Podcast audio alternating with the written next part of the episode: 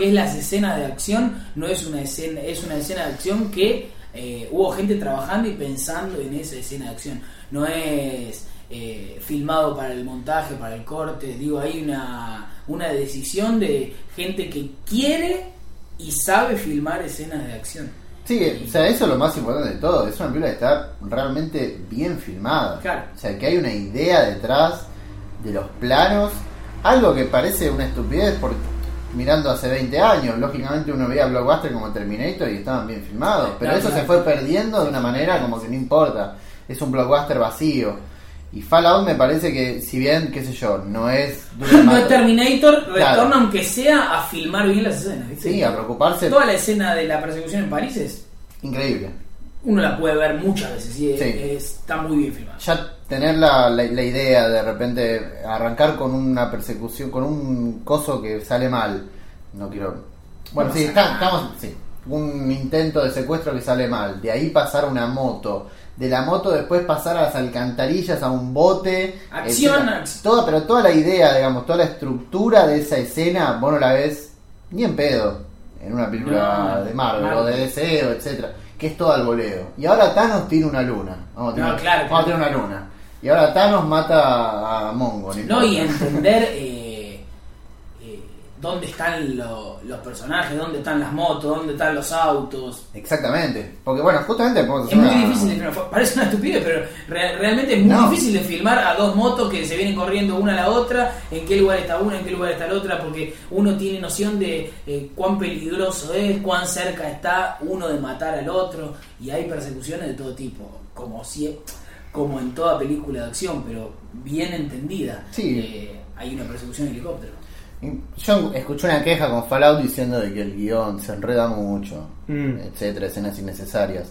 Ahora vos, que hablás como guionista, Citric, digo, una escena de acción también es guion. Por lógicamente. supuesto. Sí, La sí, sí. estructura, pensar una, una escena de acción. Sí, sí, digamos que hay, eh, hay una tendencia a creer, no he visto Fallout, eh, aclaro, pero hay una tendencia a creer que, que, que guion solamente es diálogo. No, no, eh, No, claro. todas las escenas de acción, eh, todas las acciones están escritas en el guion, están escritas en el guion. Cualquiera que es- haya visto un guion de cine, de que primero está la acción, el lugar, no, no, eso. Yo he escuchado gente decir, eh, Mad Max no tiene guion. Claro. Fury Road, la última. Fury Road, claro. Eh. ¿Cómo no va a tener guion Fury Road? Sí. No, eh, todas las escenas de acción, pensar en todas las escenas de acción y sus consecuencias, además, porque es una película que, que todo el tiempo va, no, justamente, funciona como una cadena. ¿no? Las cadenas que, la- que, que tiene Mad Max, digamos que tiene el Sí. personaje, es, es un poco la película, ¿no? La- esto lleva a esto, esto lleva a esto, esto lleva a esto. ¿no? Sí, Medio como, como, como lo que hace. Mirá dónde me estoy yendo, ¿no? Como lo que hace Woody Allen en la comedia, que una escena lleva a la otra, Claro. bueno, un poco Mad Max lo hace eso dentro de, de la acción. Pero a lo que voy es, eh, cada escena de acción, cada, pe- eh, eh, cada persecución, cada to- todo está escrito, todo está escrito en guion. Por supuesto que después cómo se cuenta... eh, ¿Dónde pone la cámara? Dónde se pone la cámara, la progresión de encuadres, lentes y planos, eso es dep- depende del director. Pero es muy difícil escribir un guion de acción, es muy difícil. No hay que subestimarlo. No, para nada. Incluso con Fury Road, digo, está bien, es un mundo inventado. O sea, se inventó George Miller ese mundo. Hay mucho, muchísimo más mérito aún que el de Misión Imposible, que está bien. O sea, es terrenal, conocemos eso. Sí, París. Se inventa un mundo París, y a partir de ahí todo eso está en el guion, no, no es que aparece así nomás. Si nos seguimos por esa norma de que el guion son los diálogos, ¿qué es el cine mudo? ¿Cómo no dar guion en Metrópolis? ¿Qué sé yo? Una- No, sí, hay guion. Hay guion. Todos sabemos que hay, hay, eh, en la acción hay guion. Claro. Sí, sí, sí, sí, es eh, bueno aclararlo porque se dice mucho. No, le faltó guion. Claro. Eh, de todas formas, y ahí hay otra discusión más profunda, ¿no? Eh, el guion es malo. Bueno, pero ¿fuiste Claro. al No. guion y lo leíste? Porque... eh, Muchas un- veces está la decisión de esta del guion es malo, el guion es bueno en base a si te gustaron o no los diálogos. Claro. Si solamente el guion fuese Sí. el diálogo. Sí, pero además, eh, no solo por los diálogos, ponerle que no funciona una escena Claro. o una vuelta de tuerca, no sé. Eh, vos recurriste a la fuente y leíste el guion original.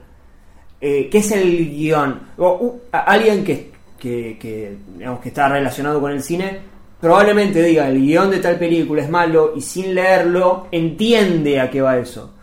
Pero también sucede que eh, se escucha a alguien en la calle diciendo, eh, pero el guion de esa película, y jamás, Le jamás leyó un guion en su vida. Digo. Entonces, como eh, de- hay un- como una licencia ahí que uno se toma, yo la puedo entender igual que cualquiera Claro. se, se tome la licencia de decir cualquier cosa porque está dentro del juego.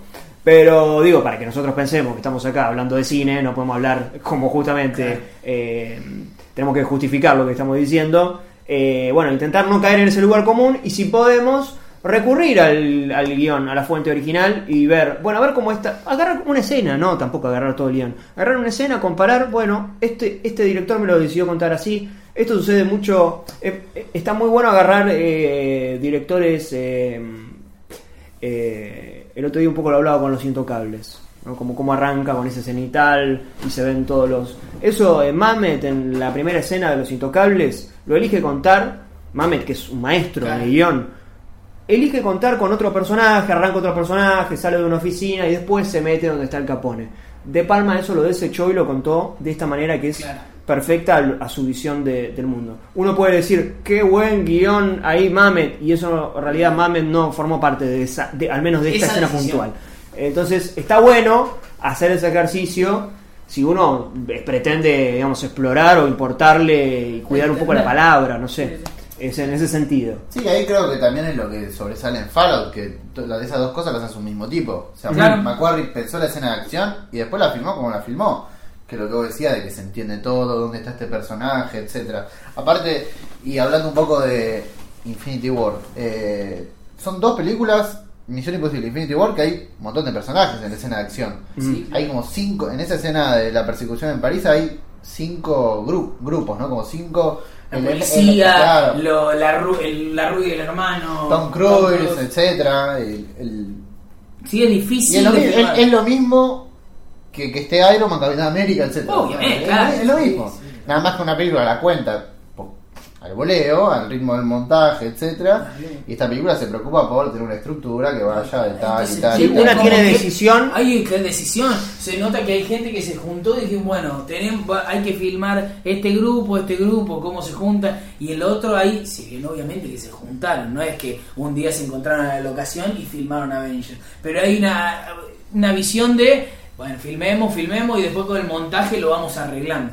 Ah, una cosa es una decisión de filmar una película y la otra cosa es una decisión de, bueno, filmemos y después nosotros lo vamos a ir arreglando. Por eso es así que se filma todo lo máximo posible para después tener material para editar. Un director elige cómo se cuenta lo que está en el guion.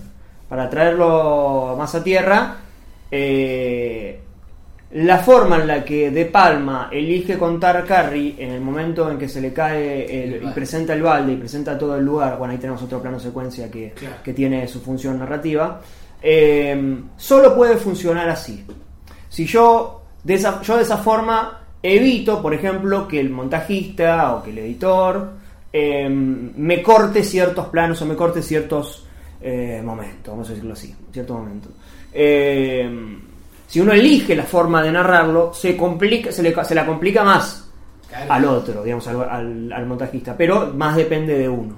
En las películas de Marvel o ciertas películas mainstream, de más, Sí. más, de, más de empresa, películas de empresa, De empresa, sí. eh, pensando más quizás en, en venta de...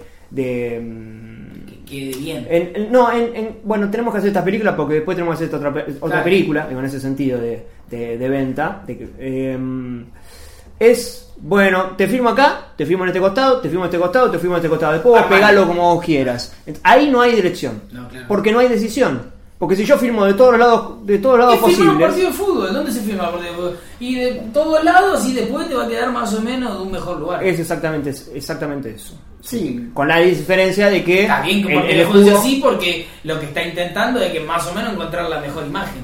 Y aparte porque eh, no es algo que esté pensado, justamente los jugadores van a hacer lo que se les cante el culo con la pelota. Ahora, si vos vas a dirigir a los jugadores, eh, se supone que tenés que tener una forma de contarlo. Eh, mientras más tengas claro lo que querés contar y cómo lo querés contar, vas a filmar menos y lo que te sirve. Pero aparte, jamás debería parecerse a eso. Porque en el fútbol, por ejemplo, tenés lo impredecible. Claro. Tenés, vos no sabés qué va a suceder. Entonces, es hasta algún punto lógico, está sucediendo en vivo. Sí. En cambio, en, eh, en cine, vos ya sabés lo que va a suceder. La escena está escrita, está Va pensada, a está, parar el chabón en esta marca. está hablada, está charlada, vos ya sabés todo lo que van a hacer. Entonces, el vínculo entre la cámara y el sujeto tiene que tener una, una relación. No puede ser eh, displicente. ¿no? Sí, una cosa más quiero decir con respecto a esa escena en París, que estu- estuvimos hablando de esta escena porque es como la escena central, pero Sí, pueden ir a todas las escenas de acción No, de la todas las película. acciones de la película están muy bien. Sí, eh, y son un montón. Todas, sí, Eh, sí, sí. No para de correr, Tom eh, Quintín, en su crítica, hablaba de él que esta Fallout tiene una de las representaciones más bellas de París, Sí, eh, digamos, que él recuerda en el último tiempo. Lo cual es verdad. Ahora, y esto es nuevamente para analizar lo bien que está esa escena de acción, que es que esa representación de París la vemos en una escena de acción totalmente frenética. Entonces ahí hay otro ejemplo para saber lo bien que se filma, para saber dónde, dónde estamos en cada momento, dónde está cada personaje. Te ubicás con todas las, estructu- eh, todas las estructuras, perdón, y ves lo bella que es París mientras dos tipos se saltan en moto y están cagando a tiro.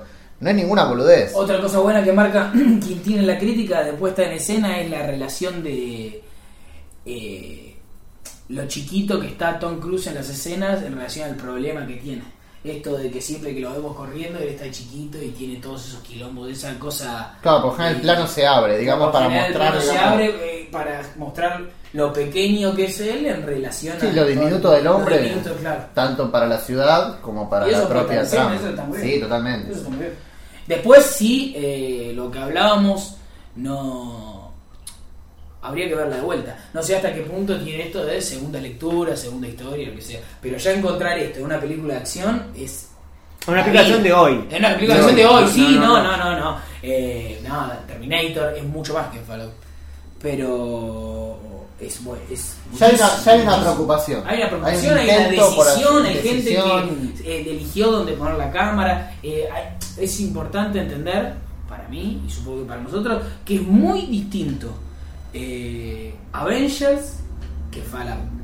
O cualquier Avengers, poner el título que vos quieras. Sí, Avengers porque salió este año. Sí, Avengers puede ser Bueno, pero esto se asocia un poco con lo que estábamos hablando de Star is Born, de que se dice que la dirección de Bradley Cooper es muy buena y nadie te dice por qué, y acá es lo mismo. No se puede diferenciar, o ni siquiera está el intento de diferenciar cuál es la, o sea, lo distinto que hay entre cómo está filmado Avengers y cómo está filmado esta escena de acción.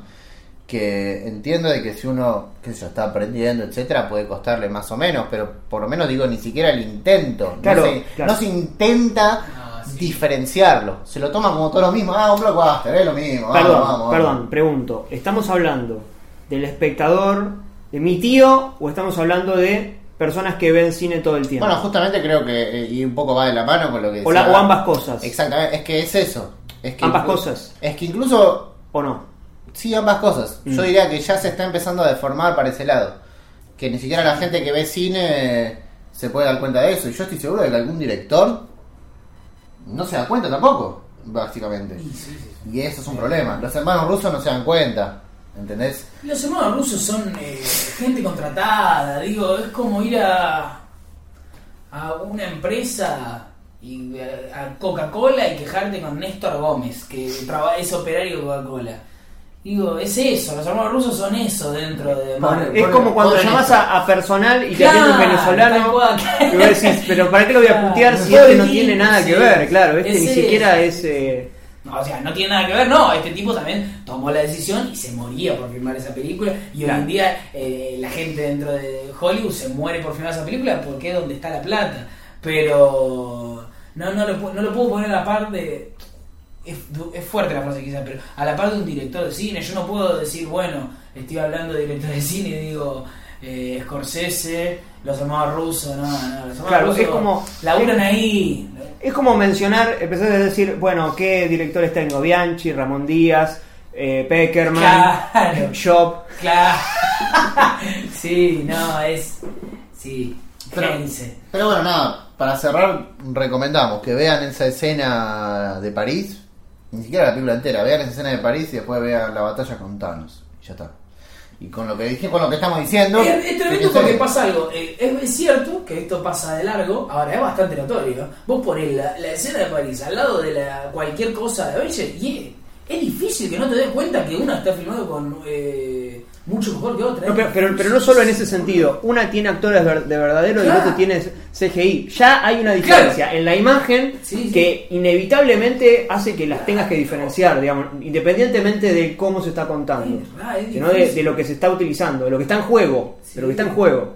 Claro, Eh, pero sí. además también está en esa crítica de Quintín habla un poco de cómo no se pierde por completo esto el tema de lo físico, del contacto. No, no, al contrario. o sea, por más que haya, obviamente hay, Hay no, efectos obvio. especiales, no es Sí, que se sí. cuelga un helicóptero Claro, por y se supuesto. estrella y muere gente, ¿no? Pero se sigue intentando volver a lo más a lo No, más como que práctico. lo primordial eh, dice, bueno, esto lo vamos a intentar hacer de manera física, como se pueda.